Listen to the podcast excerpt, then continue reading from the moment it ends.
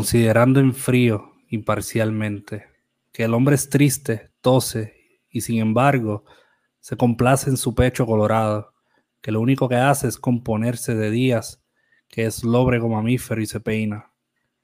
Considerando que el hombre procede suavemente del trabajo y repercute jefe, suena subordinado, que el diagrama del tiempo es constante diorama en sus medallas y a medio abrir sus ojos estudiaron desde lejanos tiempos su fórmula famélica de masa. Comprendiendo sin esfuerzo que el hombre se queda a veces pensando como queriendo llorar y sujeto a tenderse como objeto, se hace buen carpintero, suda, mata y luego canta, almuerza, se abotona. Considerando también que el hombre es en verdad un animal y no obstante al voltear, me da con su tristeza en la cabeza examinando en fin sus encontradas piezas, su retrete, su desesperación al terminar su día atroz, borrándolo, comprendiendo que él sabe que le quiero, que le odio con afecto y me es, en suma, indiferente.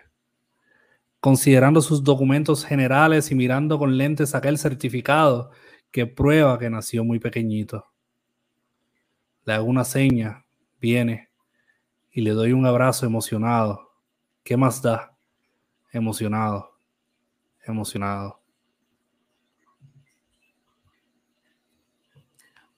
Bienvenidos a Cine Escritura con Patrick y Luis. Wow. Y. Wow, ¿viste? Qué manera más César Vallejo de empezar este episodio. ¿Verdad? Siento que, que me, me, me abrí las venas sin abrirmelas. Wow, wow, wow, wow. Las venas espirituales. Sí, sí, sí. Eh, esta, es la primera vez que yo leo a César Vallejo en voz alta. me sentí potente, me sentí como, como el imo antes del imo, como un imo prehistórico. Sí, sí, yo pienso que el, lo que es Edgar Allan Poe para la literatura anglosajona, el, el imo por excelencia, lo es César Vallejo en Hispanoamérica. Lo es. De verdad que, me encanta, me encanta. De hecho, yo me enteré, por lo menos no me enteré de César Vallejo, yo sabía de César Vallejo, pero me dio interés por leer a César Vallejo gracias a tu, a tu incidente, mano, con los tostones. qué infeliz. bueno, Me alegro, me alegro haberte inspirado. Pero quieres decir por qué.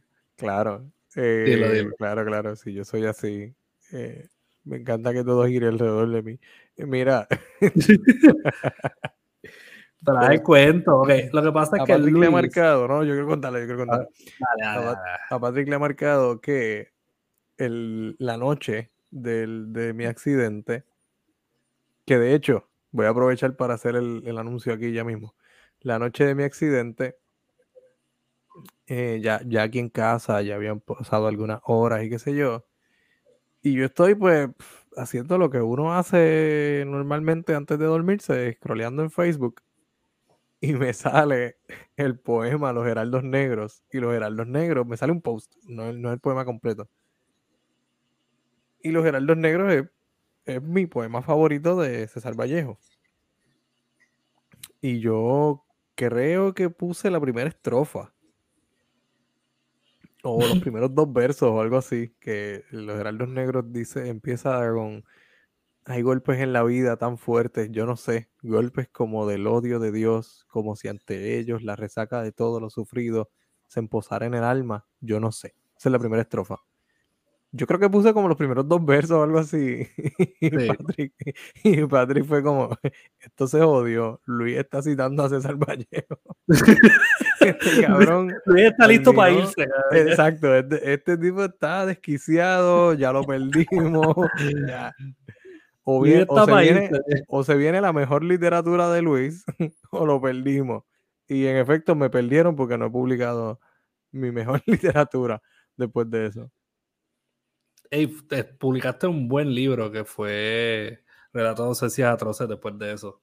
No, tiene que ver un carajo, pero, pero yo, tiene que ver. Que yo pensé que te referías al otro, porque sí publiqué un buen libro la semana pasada.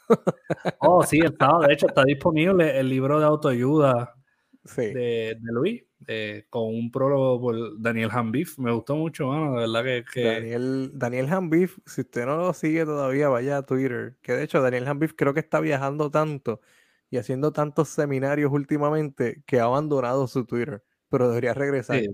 Em, Daniel, Hanbif tenía unos, tenía unos, unos tweets motivacionales tan buenos como el de. A mí siempre, siempre me voy a acordar de miércoles con M de mierda, gasté la M el martes. Sí. eso, es clásico. es como, wow. Uh, eso, eso, eso, forever va a estar en el canon, pero como puede ver, Daniel Hanbif sigue activo, mano, sigue. Luis, Luis, publicó un, un, libro de autoayuda basado en ese incidente de, los tostones. El mejor eh, libro de autoayuda. Si usted está en eso del mundo de los libros de autoayuda, yo creo que le ha llegado el momento de leer el mejor y el último libro de autoayuda que usted va a necesitar en su vida. Eh, Definitivamente. y es un libro tan y tan bueno que yo mismo estoy buscando el libro para referenciarme aquí y, buscar el título porque se me olvida. Eh, perdón. Se llama. Se te... lo juro que se me acaba de olvidar el título. Eh, mi, nuevo libro, que es un libro de autoficción, eh, de autoayuda, se llama Del tostón a la lección, una guía de autoayuda literaria. Eh, me parece que esto es una joya, es una joya. Yo creo que este libro va a romper esquemas. Después de este libro voy a estar llenando estadios para hacer conferencias. Sí, mano. Como Daniel, Daniel Javid, por ejemplo. Con su contraparte, Daniel Hambif. No, yo, yo tengo una parte en el libro donde digo eh, fríe o espera ser cocinado. Sí. Y, eh, ya tú sabes lo, real que es ese sentimiento. Claro, claro. Yo, yo, yo, no sé, yo no sé si Daniel Aviv cuando dice, porque tiene un libro que se llama Ruge o espera ser devorado. Cabrón, tú no has estado a punto de ser devorado por un león. Yo sí estuve siendo cocinado, cabrón. O sea, yo te puedo hablar de esta vida. ¿Entiendes? Esto sí es, autoayuda, pendejo. Es verdad. Así que vaya, vaya, nosotros vamos a dar un link en, en los stories de Cine Escritura, si no vayan a la página de Luis eh, o vayan a Amazon y cómprelo directamente. Eh, en realidad está chulito y, y nada más por esa contraportada, mano. Sí, yo creo que vale el dinero ya. Antes de abrirlo, ya usted ganó. lo vale, lo vale. Eh, eh, pero dicho eso, mano, la razón por la cual estamos hablando de César Vallejo es que hoy vamos a hablar sobre cuán, cuán, cuán, cuán vacía es la existencia. Ese es el tema de hoy. Eh, vamos a estar discutiendo dos figuras, una de cine y una de literatura, que es César Vallejo, y en cine tenemos a Roy Anderson. Roy Anderson. Roy Anderson es sueco. Suizo. Él es sueco. Sueco, gracias, gracias. Sueco, sueco. Roy Arn Leonard Anderson. Tiene más nombre del carajo. Pero eh, sí, mano. Eh, eh, cine, tragicomedia, surrealista, sátira. La vida es tan mierda que te voy a hacer reír. De lo miserable que es. de hecho, hoy vamos a estar referenciando una película de él que es Songs from the Second Floor eh, que verdad, eh, vamos, vamos, de lleno, vamos a hablar de lleno de la película. Dale, dale, sí, sí, porque literalmente leímos una estrofa, de quiero, quiero, ¿verdad? quiero hablar de, leímos, leímos un pedazo, un pedazo de César Vallejo o un poema de César Vallejo, vamos a estar leyendo varios poemas.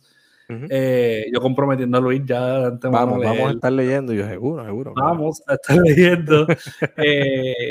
y eh, porque esta película, Songs from the Second Floor, se basa en la poesía de César Vallejo. Sí. Y, mano, si quieres, da, da el. si quieres, yo quiero que tú des la impresión, mano, porque tú la viste después de mí. Yo tengo ya mi impresión sería. Pero yo quiero la fresca, la como que yo vi esta película y me quiero matar esa. Ok, pues esta película está descrita como un film poem, o sea, un poema fílmico basado, basado no necesariamente inspirado por la poética de César Vallejo.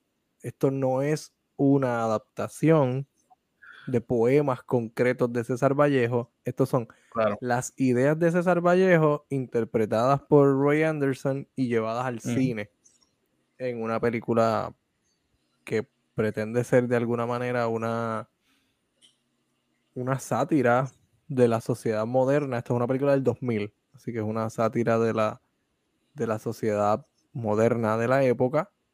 Claro. Em, y tenemos varias escenas. Tenemos a. Em, Son varios set pieces. Y, hay varios personajes. Todos se. ¿verdad? Eh, todo una, una, un set piece alimenta a otro set piece, pero. Eh, parece por ejemplo, un, por ejemplo, hay un inmigrante que sufre una, una golpiza. Hay un, mago que va a hacer un acto de magia y le sale muy mal. Está el dueño. sí. Esa me dio mucha risa. Sí, sí. Es que tú, tú lo ves, ya con el tono de la película, tú ves hacia dónde va esa escena y tú dices, ok, esto, esto se va a poner bien, bien el garete. Hay un, que me parece que este es el protagonista de la película, el dueño de la... De la mueblería. De la mueblería. Que la quema y está tratando de pasar las pérdidas como unas pérdidas pues mucho más valiosas de lo que realmente eran, ¿no? Sí. Em, y así vemos una escena donde dentro de la vida de estos hombres eh, vemos lo, absurda que se vuelve la realidad poco a poco, ¿no? Del día a día, la, rutina, lo cotidiano, como nada, el, el, el sinsentido de vivir se convierte, como tú dijiste ahorita, en una tragedia, pero esta tragedia no te lleva a, llorar, a querer, qué sé yo, rasgarte las vestiduras y sufrir. Te lleva a reírte porque es tan. Es que e, esa miseria es tan. tan absurda. No sé si estoy repitiendo términos aquí tan absurda que te lleva, ya lo me voy a reír de mí mismo, me voy a reír de la tragedia del otro, porque pues ni modo, mano, esto está cabrón. es tan triste que da risa. Exacto. Es como lo, cotidiano, eh, lleno de, de, de, mucho dolor, pero ese dolor disfrazado en el sinsentido. Y la película no aparenta no tener una estructura eh, una secuencia lógica, son escenas, pero si, si lo miras desde, una, desde una perspectiva... Eh, cuarenta y pico escenas, ¿verdad? Eran. Son 46 escenas, sí, 46, escenas con el mismo estilo. Eh, o sea, el, mismo estilo de, grabación. Son, básicamente son, son planos. El set piece, exacto, planos plano, claro. Y la, y la cámara y los actores desenvolviéndose frente al plano. Exacto. Que, le, como le ha llamado a su estilo, que son pinturas en movimiento. Sí, sí, full, 100% pinturas en movimiento. Y, y, mano, algo que a mí me gusta de esta película es que se siente real en concepto, pero tú la ves, todo el mundo está pintado de blanco, las caras, todo el mundo tiene un make-up de polvo blanco bien cabrón, como si estuvieran muertos. Eh, los colores están súper bien escogidos. Eh, la escena, uno, uno piensa en planos y uno piensa en vacío, pero las escenas se van desenvolviendo de una manera tan bizarra que le añade tanta dimensión a una sola escena. Eh, solamente por lo que está pasando en el background, por ejemplo. En una tenemos una parte que, que entra el dueño de la mueblería, entra a una barra Ah, que ahí al lado está uno de los hijos. Sí, y entonces hay una persona hablando por teléfono, eh, una señora, o te escucha la conversación, eh, te escuchas que la bartender le dice al tipo, eh, ¿cómo te va? Y el tipo está todo lleno de, de carbón, cabrón, tiene la cara llena de carbón. Y él le pregunta, ¿cómo está? Y él le dice, pues, tú sabes, como que soy humano. ¿Sabes? Como que esa bien la vive jodido, yo soy humano, yo morí, cabrón. Como que, pues, estoy siendo un jodido, tú sabes. Y, y, en la parte de atrás, en la película entera, hay un tapón. En toda la película. Esto parece, esto parece el Viejo San Juan, cabrón. Si usted no vive en Puerto Rico y usted va al Viejo San Juan, esto es el Viejo San Juan, esa escena.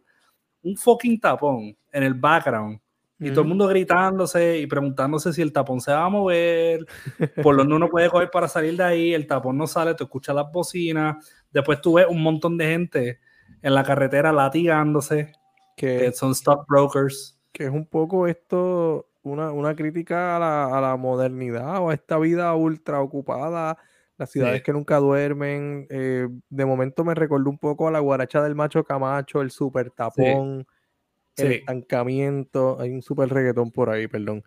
la autopista del eh, sur de Cortázar, que también tiene como que exacto, es un, estancamiento de par de días. Que son, ¿Qué es eso? Eh, que son los espacios ultra sobresaturados, saturados, industrialización. entonces la vida se vuelve tan y tan moderna, tan y tan...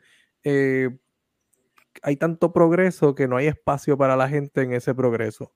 ¿Me, entiendes? Entonces el, ser humano en su propia creación creó una ciudad moderna, ya se siente como, como desplazado. Como, ajá, ¿y ahora qué carajo yo hago aquí? ¿Entiendes? Y esa, esa sensación está mucho, mucho, mucho en la poesía de, César Vallejo, que tiene mucho sentido porque el siglo XX, en donde se desarrolla, a principios del siglo XX, donde se desarrolla su poesía, hermano, un montón de cambios sociales, un montón de cambios eh, tecnológicos para la época, que si las guerras, que si las enfermedades, que si la, mano, la vida era, era caótica. ¿Me entiendes? ¿Sabe qué? Me gusta mucho la película en el sentido de que todo eso lo trae al 2000 y no se siente, nada de eso se siente forzado y nos damos cuenta que la vida sigue siendo igual, igual de caótica en los 20, en los 30, en los 40, en el 2000. Lo cual, lo cual es, es eh, bien gracioso, mano, porque yo estaba leyendo recientemente un paper que decía que pues, la industrialización trajo, eh, el miedo es que la industrialización ayudara con la producción de ciertas cosas eh, y aliviará el peso. Pero la industrialización lo que trajo es más trabajo en cierto sentido, no, no facilitación, no, o no, no, no, está facilitando nada. Eh, no hay una facilidad dentro de. Y, y, las personas están trabajando más tiempo ahora de lo que trabajaban antes. O sea, más, más tiempo durante la semana, por ejemplo, produciendo constantemente cosas que se supone que nos hicieran la vida un poco más fácil y quizás la gente trabajara menos horas eh, y ganaran más con eso.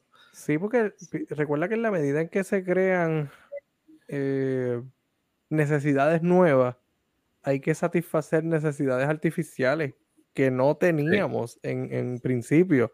Entonces hace falta gente para satisfacer esas necesidades que, no existían. Eso me recuerda y el, uno de los puntos de la película también, que, todo se puede vender, incluyendo la religión, que está el asunto de, la, de las cruces exageradas ahí, que parecen un montón, montón, montón de cruces. Em, e, este, este, cuento de, José Luis González, eh, La noche que volvimos a ser gente, hay una, hay una oración bien específica que dice el protagonista, que dice, mano, si yo tuviera chavo, yo montaría una fábrica de humo y lo enlataría y se lo vendería a los americanos, porque los americanos compran cualquier cosa con tal de que esté enlatada. Claro. Y ahí está hablando obviamente del hiperconsumismo, está hablando de las necesidades eh, fabricadas, de las necesidades artificiales, de que si te, si te promete una experiencia, pues tú lo quieres comprar aunque no lo necesites y nunca hayas considerado que lo vas a necesitar porque no le tienes uso. Y eso un poco está ahí también en, en, la película, en términos de que hay una necesidad de conexión de estos personajes. Ellos están tratando de conectar con otros seres humanos, pero todo lo que está alrededor de ellos se lo impide. Sí, mano. Algo, que me recuerda a eso también es esta canción de Plástico de Rubén Blade, Willy Colón, que habla de eso, de la sociedad plástica. Claro. Que hablan claro. de cualquier mierda, que, que tienen como que esta noción de la vida bien superficial y, Sí. y, y eso es, eso aspira más allá, eso es como trascender para mucha gente, mano. A mí, a mí me sorprende que, que la autorrealización hoy día, que lo vemos en esa película, que la, la película hay una parte que hay- ellos están en un, en un meeting, eh, una reunión, y ellos están pasando una bola de cristal, Sí. como que por la reunión, eh, a mí me dio mucha risa Sí, eso. Eh, y uno de momento dice como que coño, mano, eh, eh, hoy día tú puedes mercadear la autorrealización, es algo que tú ves en las redes sociales, estas ciencias o pseudociencias holísticas que uno ve en las redes Claro. sociales de, eh, de meditación y reiki y todas estas cosas que mucha gente prefiere, en vez de estudiar un grado de psicología, prefiere como que certificarse en, en meditación holística y decir como que yo soy, como que yo sano trauma mediante Hacerse mi- life coach. hacerse life coach. eh, hasta eso, cabrón. Y en la película, en la película hablan, critican, Sí. por ejemplo, la, la religión como parte de eso, porque hay una parte que, que él se está reuniendo con esta persona y esta persona le está convenciendo a él que compre un montón de cruces. Es bien absurdo, cabrón. Un cojón de cruces Sí, y las venda, cabrón. Y que, se- que ahí está el dinero en las cruces. exacto, En las exacto. cruces. Y ya tú sabes a dónde lleva eso en la película, que en realidad no lo voy a decir para que la gente la vea, pero No, claro. eh, a mí me, me mata eso, cabrón, porque yo dije, diablo, aquí no se salvaron ni los clavos de la cruz, Nadie. literalmente. Literalmente. Ni Jesús se salvó de esta mierda. Ni Jesús. Eh, No, y mientras están teniendo, en esa conversación es que hay un Jesús guindando, ¿verdad? Un Cristo Sí, ahí, que se está moviendo Jesús así. se le sale un clavo. y está meciéndose constantemente y yo teniendo esta conversación y tú Jesús meciéndose. Ah, Ya lo mano. Qué horrible. Yo vi eso en Pascua, cabrón. Yo la vi como celebración de la resurrección. ay, Y. eh, yo, yo amo esa película, mano. La, la, la escena a mí me recuerda mucho a Luis Buñuel, mano. Y, y, y Tiene, cómo, Tiene. Creo que es el elemento tiene. un tanto surrealista. sí, y, la, y la, el comentario constante detrás de eso, porque en las películas de Buñuel tú siempre vas a encontrar grupos terroristas en el background, noticias de algo bien específico que pasa en toda la película, pero nunca te la desarrollan. Eh, Sí, tú sabes, en las últimas de Buñuel tú vas a encontrar eso, eh, eh, cómo hay un tema recurrente, recurrente en el background que alimenta tu visión del mundo que creó este director. Y Sí. Roy Anderson lo hace súper bien, mano. Eh, ahí, ahí te, ponen, te ponen el tapón al principio y tú piensas que eventualmente tú no vas a saber a dónde lleva ese tapón, pero en una te ponen dentro del tapón. Sí. es El- yo creo que la- la única toma en la cual la cámara se mueve, yo creo, ¿no? Yo no sé si es esa, pero sí, debo pensar que sí, porque en la Aunque se mantiene estática con todo y eso. Pero. No sé, Mm. supongamos que sí. Yo creo que, que con todo y eso. Pero el punto es que, que- que esa escena, que es que están llevando a este soldado porque van a conmemorar a este general que, Ah, sí. que hizo X y Y cosas. Entonces, cuando van a ver al general, el general está ido, cabrón. Tiene como ciento y pico de años. está Ese, ido, ese es, eso es lo que te iba a decir ahorita. Los personajes mayores, lo- los más viejos, el maquillaje es como gris. O sea, no es ni blanco, es que esta gente se ve gris. gris, ¿sabes? Son cadáveres. Exacto, bien, es una cosa bien, bien obvia. Se va tan lejos que hay una escena en esta película.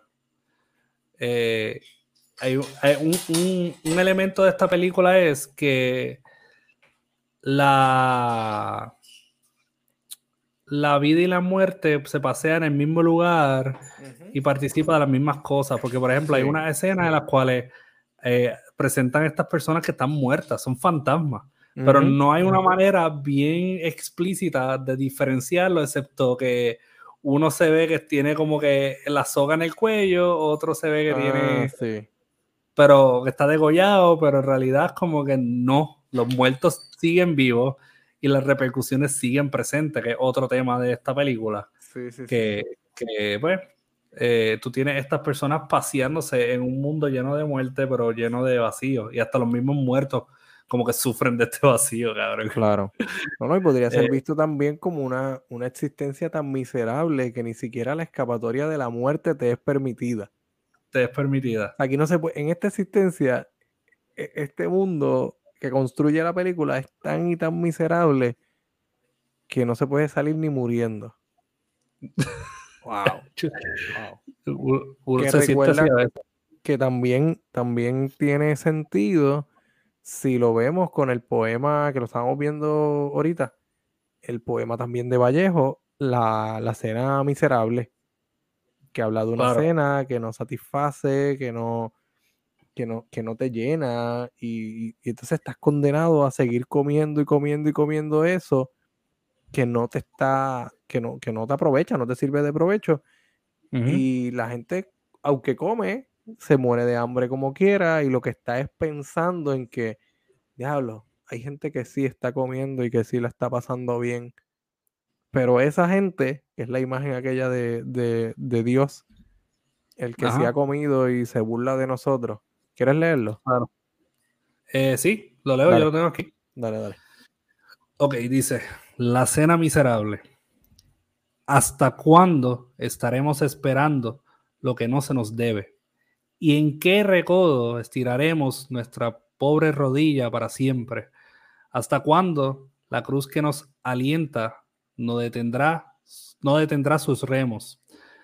¿Hasta cuándo la duda nos brindará blasones por haber padecido? Ya nos hemos sentado mucho a la mesa, con la amargura de un niño que a medianoche llora de hambre, desvelado. ¿Y cuándo nos veremos con los demás al borde de una mañana eterna, desayunados todos? ¿Hasta cuándo este valle de lágrimas, a donde yo nunca dije que me trajeran, de codos, todo bañado en llanto, repito, cabizbajo y vencido?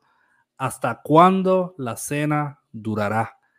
Hay alguien que ha bebido mucho y se burla, y acerca y aleja de nosotros como negra cuchara de amarga esencia humana la tumba. Y menos sabe ese oscuro hasta cuándo la cena durará. Ahí hay un montón de cosas. Un Primero, montón, montón, Primero, cosas. la existencia como una existencia involuntaria. Usted está aquí, nadie decidió eh, nacer, nadie abogó por nacer, evidentemente, porque nacer es una decisión que toman los vivos sobre los no vivos, que es, Claro. un, es un privilegio, ¿no? Lo de nacer o no nacer, o cuando hablamos de temas de aborto, por ejemplo, por más cruel que se escuche, el, el aborto o la decisión de abortar es un privilegio que tiene alguien vivo de tomar la decisión sobre alguien que no está vivo.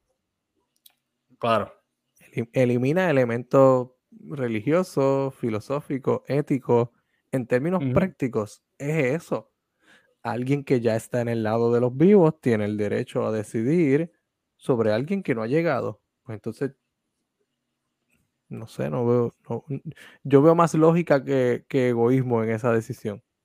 sí. De si lo o no. una- algo más pragmático, ¿no? Es práctico, Claro. lógico, claro.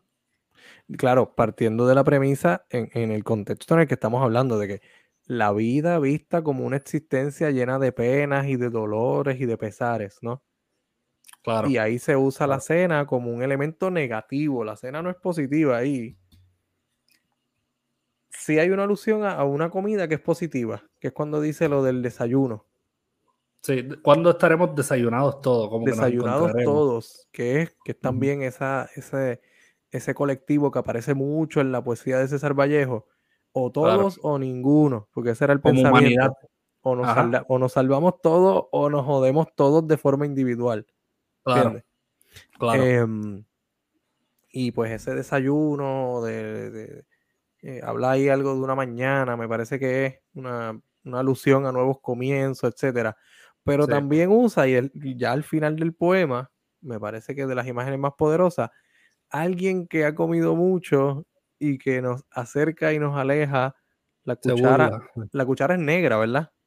Sí, y se burla de nosotros. Y no, tiene la escapatoria en sus manos, tiene lo que estamos hablando ahora, lo de la muerte, y nos acerca y aleja.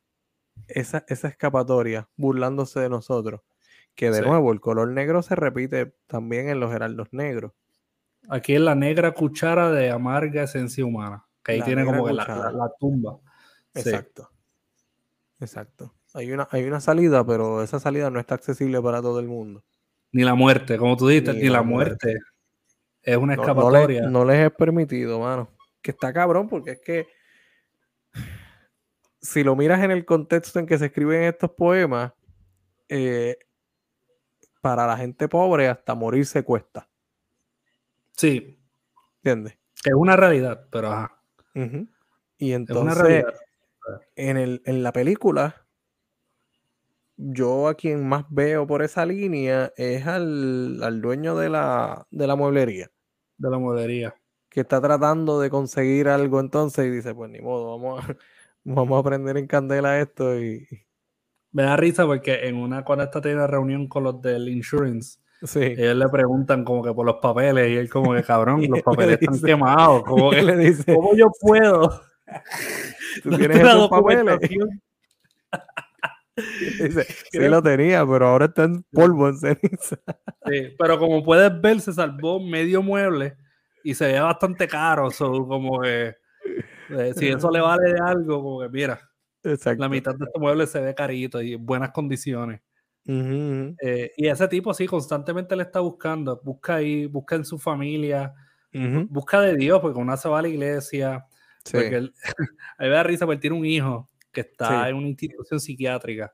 ujú. Hay una escena que a mí me mató, brother, hay una escena que a mí me mató de la fucking risa. ¿Cuál? Y la escena en que él va a ver a su hijo por primera vez, y eh, de hecho, gente, este hijo está ahí porque es poeta.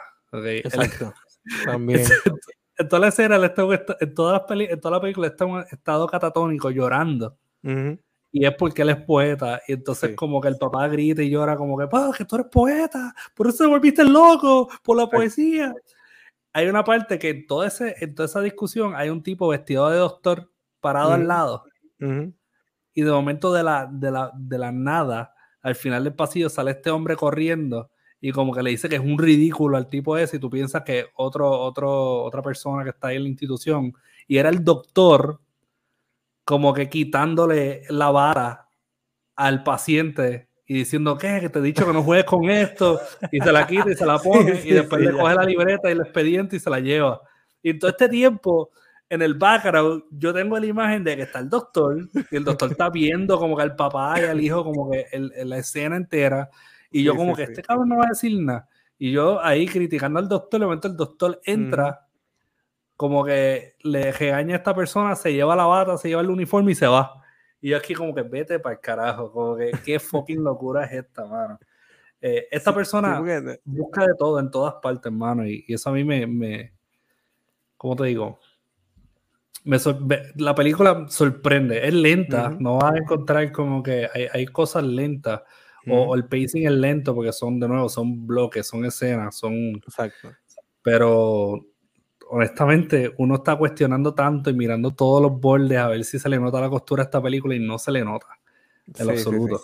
No, si, si la ves como una obra, eh, yo no sé si llamarla experimental, pero es casi teatral, casi teatral. Sí, Son unos, son unos cuadros, personajes entran y salen y nos vamos al próximo. Personajes entran y Sí. nos vamos al próximo. Algo, una idea que a mí me gusta, eh, esa, eh, volviendo a la idea de esa de, de que hasta morir cuesta y todo este sentido de muerte, Sí. es que yo pienso, yo, yo he pensado constantemente en que nadie se salva hasta los muertos en el sentido de que, por ejemplo, ¿dónde uno estaba antes de nacer? ¿Dónde uno Nadie estaba antes de nacer? Sí, Claro, en nadie la- sabe. pensamos en la, en la no existencia, ¿no? Bueno, sí, uno, uno depende de dónde tú vengas, tú vas a, a traer una, una conclusión. Hay, hay clu- conclusiones que son religiosas, hay conclusiones Exacto, que son, exacto. eh, ¿verdad? Eh, tienen que ver con reencarnación, otras que son un poquito más científicas y hablan de, de como que pues, lo- lo- los elementos y todo esto, eh, la materia, ¿verdad? Eh, No, yo, pero yo me iría más por el asunto de la conciencia, porque estoy en, estoy en un Right. estado de no conciencia, no existencia, no, Exacto, pues no, No estás consciente. no existo. no existe, como conciencia no existes todavía, ¿ok? No, no has llegado, porque para con una conciencia evolución y crezca, tiene que tener un vehículo, y el vehículo es, la carne y hueso. Es el cuerpo, claro. Eh, técnicamente estamos muertos, hermano. Nosotros venimos de la muerte, o del polvo venimos, ¿verdad? Y después al polvo regresamos, por, por, irnos, ¿verdad? En, ese, un, de estos bíblicos. Eh, y, y, venimos de la muerte y vamos de la muerte. Eso no importa si estás muerto o no. Tú no sabes si tú mueres y tú no sabes si tú vuelves a tener otro cuerpo eventualmente o parte de tu materia se reintegren, no sé, en una cucaracha. Yo no, yo no estoy diciendo que reencarnamos, mi gente, pero uno no sabe. Y al uno no saber, uno está sometido a fuerzas que van más allá de lo que uno es y de lo que uno conscientemente piensa. Eh, el control está más allá. Por ende, esta película une esos elementos. De hecho, hay, un personaje que está ahorcado y él habla de que él está buscando a la hermana. Es un ruso, creo que es un ruso. Y hay una escena en que la hermana está guindando al lado de él. ¿No te acuerdas de esa escena? No, me acuerdo, no me acuerdo de esa escena. Hay una escena en que explican, la, explican uno de los fantasmas, la historia de uno de los fantasmas. Y es que él se había discutido con la hermana antes de morir, de que la hermana muriera, y él no pudo como que hacer las paces con ella. Pero me da risa porque pues técnicamente antes de morir él no se veía como que visiblemente preocupado por hacer nada de eso. y, me da risa porque al lado de él está la hermana guindando todo ese tiempo. y una, una escena súper gráfica, la hermana ahí, guindando muerta. Y a él pues lo están preparando para morir, pero él no se ve del todo como que y entonces eh, a, mí, a mí lo que me recuerda es que él, está, eh, hasta el fantasma está buscando este propósito para seguir por ahí o tener una misión a la cual, Anticiparse para poder alimentar su existencia, pero ni eso tiene base. Muchas cosas no tienen base. Sí, sí, sí, te entiendo, te entiendo. ¿Entiendes lo que dice? sí, en la medida en que tengo un asunto pendiente, justifico mi existencia. Exacto, exacto. Que se ve mucho en la película. Se ve muchísimo en la película. Exacto. Exacto. Que por eso yo pienso que el poeta per se es una persona, un agente catatónico, está ahí tirado, porque técnicamente descubre esto. Descubre. Eso, te iba a decir. Algo entendió el poeta, posiblemente a través de la poesía, que los demás no acaban de entender. No. Wow. No. Porque todo es trabajo, todo es muchas cosas. La, la, primera estrofa de Hoy me gusta la vida mucho menos es casi como si, como si contestara eso. Dice, hoy me gusta la vida mucho menos, pero siempre me gusta vivir, ya lo decía. Casi toqué la parte de mi todo y me contuve con un tiro en la lengua detrás de mi palabra. Es como si el poeta hubiera descubierto que la vida no, que, que, no hay una salida o una escapatoria y decidió entonces mano, yo me voy a callar, me voy a quedar eh, en la mía. Sí, mano. Otra estrofa por aquí. Déjame. A mí, a mí, a mí me encanta porque eh, no hay nada de esta película que tú puedas decir. No hay nada de, de Songs from the Second Floor que tú puedas decir pues, I guess, como que esto parece literalmente la, la tesis de César Vallejo. Parece que esta persona estudió bien a fondo la poesía de César Vallejo y Roy Anderson dijo, pues, vamos, vamos a hacer esto. Eh, eh, o sea, él, construyó también cada escena, cada cosa, que no hay manera en que tú digas esto no, o sea, conversa también, mano. Sí. Que, y, entiendo que así fue, que esta, la idea de esta película viene después de, muchos años sintiendo cierta afinidad por la poesía de, César Vallejo. Claro, claro. Y, y, mano, de verdad que eh, eh, la, manera en que esta película está hecha y las cosas que uno ve es... Eh, le digo, gente, yo no puedo explicarle exactamente cuán, cuán graciosa y triste esta película y cuán bien construida. De hecho, ¿cuánto, cuánto fue que costó esta película? 5.5 5.5 millones costó esta película. Y esta película, esta película parece de millones más. O sea, es tanta gente participó en esta película, se hizo en cuatro años, eh, y la dedicación, todo. Mano, eh, algo que a mí también me gusta de esta película es como todo objeto, como todo pensamiento mágico. Y, y, mágico incluyo en este caso la religión, porque lo ponen así. Sí. Eh, como cuánto el pensamiento mágico es lo más real o, lo pone en un aspecto real para que veas cuánto le vale a la persona. Porque, por ejemplo, eh, la primera vez que invalidan el pensamiento mágico es, durante un show de magia que aparece al principio de la película.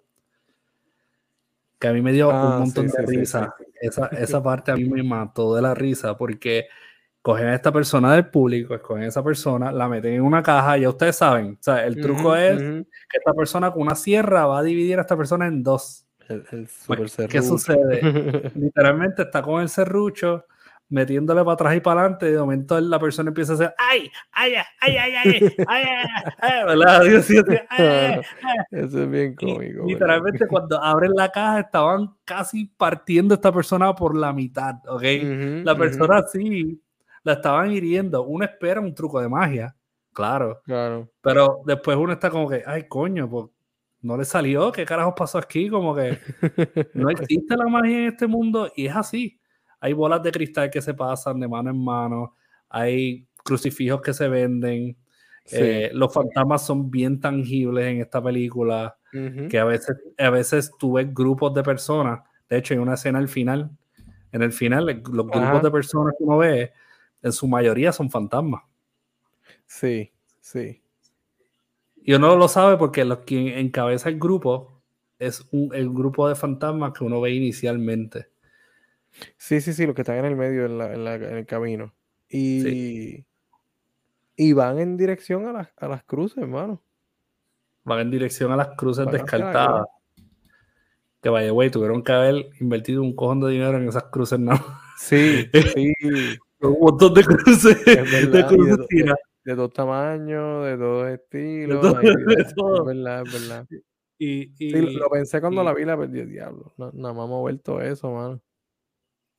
Y todos estos fantasmas son personas, te digo, eh, siguen en búsqueda. Es como que tú no puedes descansar después de la muerte. Estás bien jodido. Tienes que seguir con el progreso, pero como estamos mencionando ahorita. Eh, y, y de nuevo, mano, yo pienso que que la película es una forma, yo creo que hasta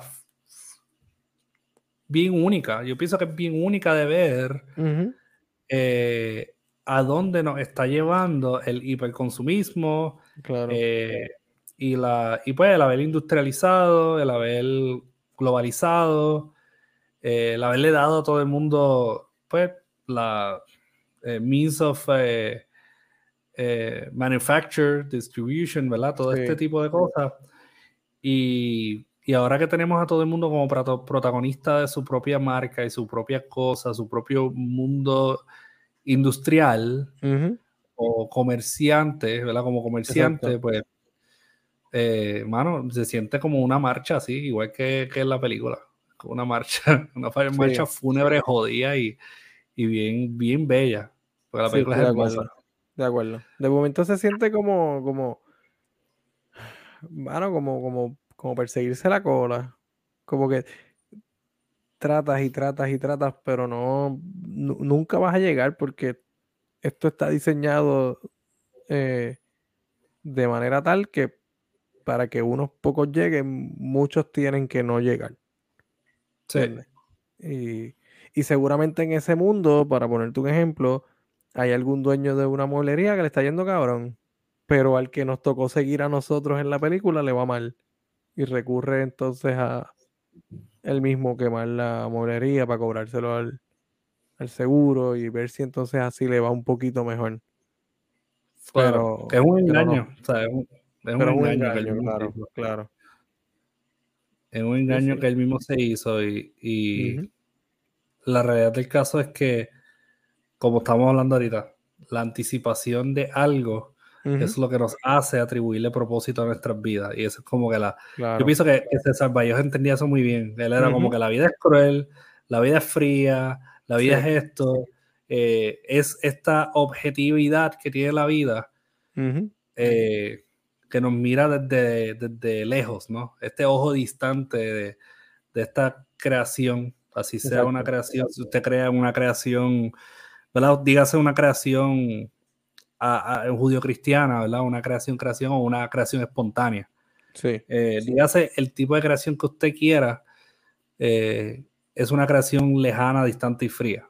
Eh, en cierto modo, una vida lejana, distante y fría que todo el mundo está viviendo y, y nadie está descansando y nadie está contribuyendo en algunos aspectos que nos dé una vida. Y no por estar vivo significa que estás viviendo. Exacto. Diablo. Sí, sí, sí, sí, eso es, lo, eso es, eso es. No, y cuando dijiste ahorita que la anticipación es la que le da sentido, si unes eso con el, con el asunto del, del hiperconsumismo, si, si, lo piensas, la mayoría de las cosas que nosotros consumimos, las consumimos por la sensación que nos da la misma anticipación de que, wow, lo voy a tener, lo voy a hacer, lo voy a, lo que sea, ¿no? Eh, va a pasar. Ese feeling, esa, esa adrenalina, el shot de dopamina, como lo quieras llamar, eso es. lo que hace que, que, volvamos a hacerlo. Que volvamos a hacerlo. Pero no es, no es consumir o tener la cosa como tal. Es lo que viene antes, o lo que, lo que está detrás de eso. Yo creo que por eso es el mecanismo, el mecanismo que usamos para sacarnos de una depresión o sacarnos de un mal sentimiento de comprar online y ya. Exacto. Y, y, eso, eso nos mantiene. Es una micro, es un micro mecanismo, ¿verdad? Es algo a pequeña escala no a gran escala, porque a gran escala tenemos otras cosas.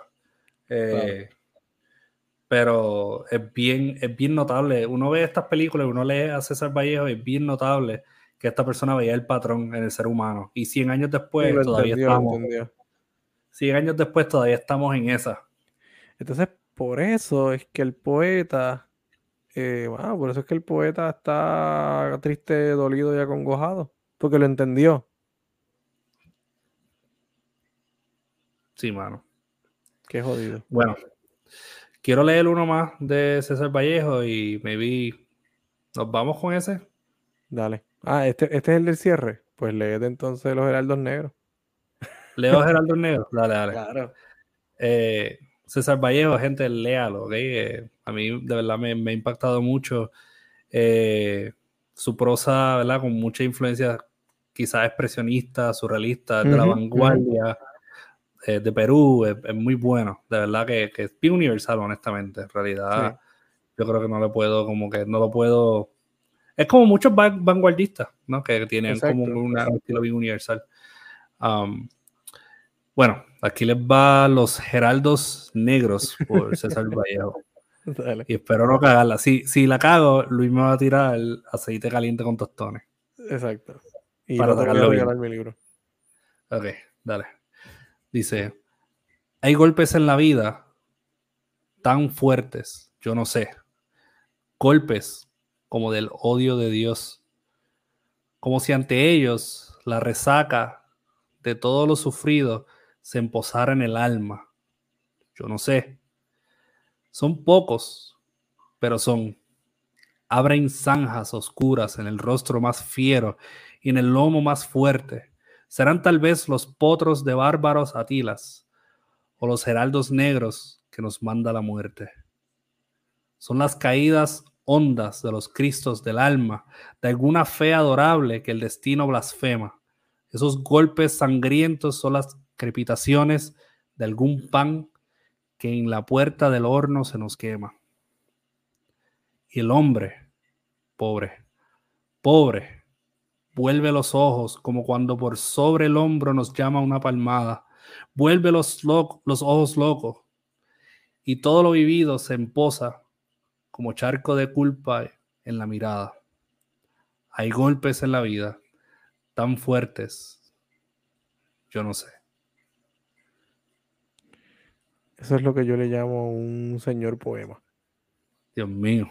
Los heraldos negros. Pero en realidad, realidad hoy día tú los tienes que... Eh, hay una versión nueva, creo que se llama Los Heraldos Afrontillanos. Para, Ah, no. eh, Ah. hicieron una, una- Ah, le hicieron una edición de sensibilidad sí, sí, a sí. los heraldos negros Sí, sí, sí. Y se llama así, los heraldos afrontillanos. Y, Entiendo, entiendo.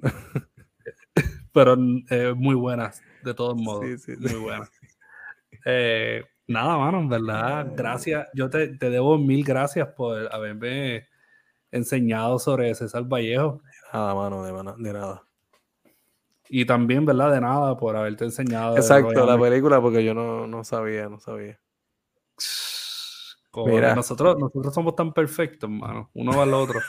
O sea, yo te enseño cosas, tú me enseñas cosas.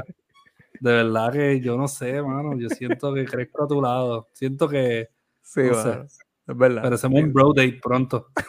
Sí. Vámonos por una cabaña a leernos poesía y, y tomar cerveza mientras nos cogemos de la mano. No Tú sé. sabes que esto va a terminar siendo un meme, ¿verdad? Esa, esa parte que Sí, claro, obligado. Obligado. Saludos a John, que ha hecho los mejores memes del mundo. De cada episodio, él nos bombardea con cojón de memes que él hizo. Y hemos fallado en publicarlos porque los estamos disfrutando en privado primero. Pronto empezamos a publicarlos. Sí, es que Eh. siento que es un bullying tan personalizado que me encanta. Y yo me quedo con él y se lo enseño a todo el mundo, pero no lo fucking publico. Exacto. Exacto. Eh, Pero mano, pronto, Qué, qué buena conversación. Yo creo que, Sí, mano. que estuvo, estuvo chévere. Estuvo, estuvo nice, estuvo kinky. Nada, gente. Bueno, mi gente, Gracias por seguirnos, gracias por escucharnos. Si este es el primer episodio que usted escucha de Sin Escritura, ya vamos por ciento, 1500. más de 110 episodios, 180. eh, incluyendo, sin incluir lo- lo- los episodios de Sin Escritura que resucitarán en algún momento, no sé, claro, pronto. Eh, mm, el tercer día. Puede ser, puede ser. Vaya a Instagram y síganos como Sin Escritura Podcast, en Facebook como Sin Escritura, sinescritura.com. Publicamos artículos eh, periódicamente sobre diferentes temas, reseñas, eh, artículos de opinión, lo que sea. Así que nada, cuídese gente, pásela bien. Bye.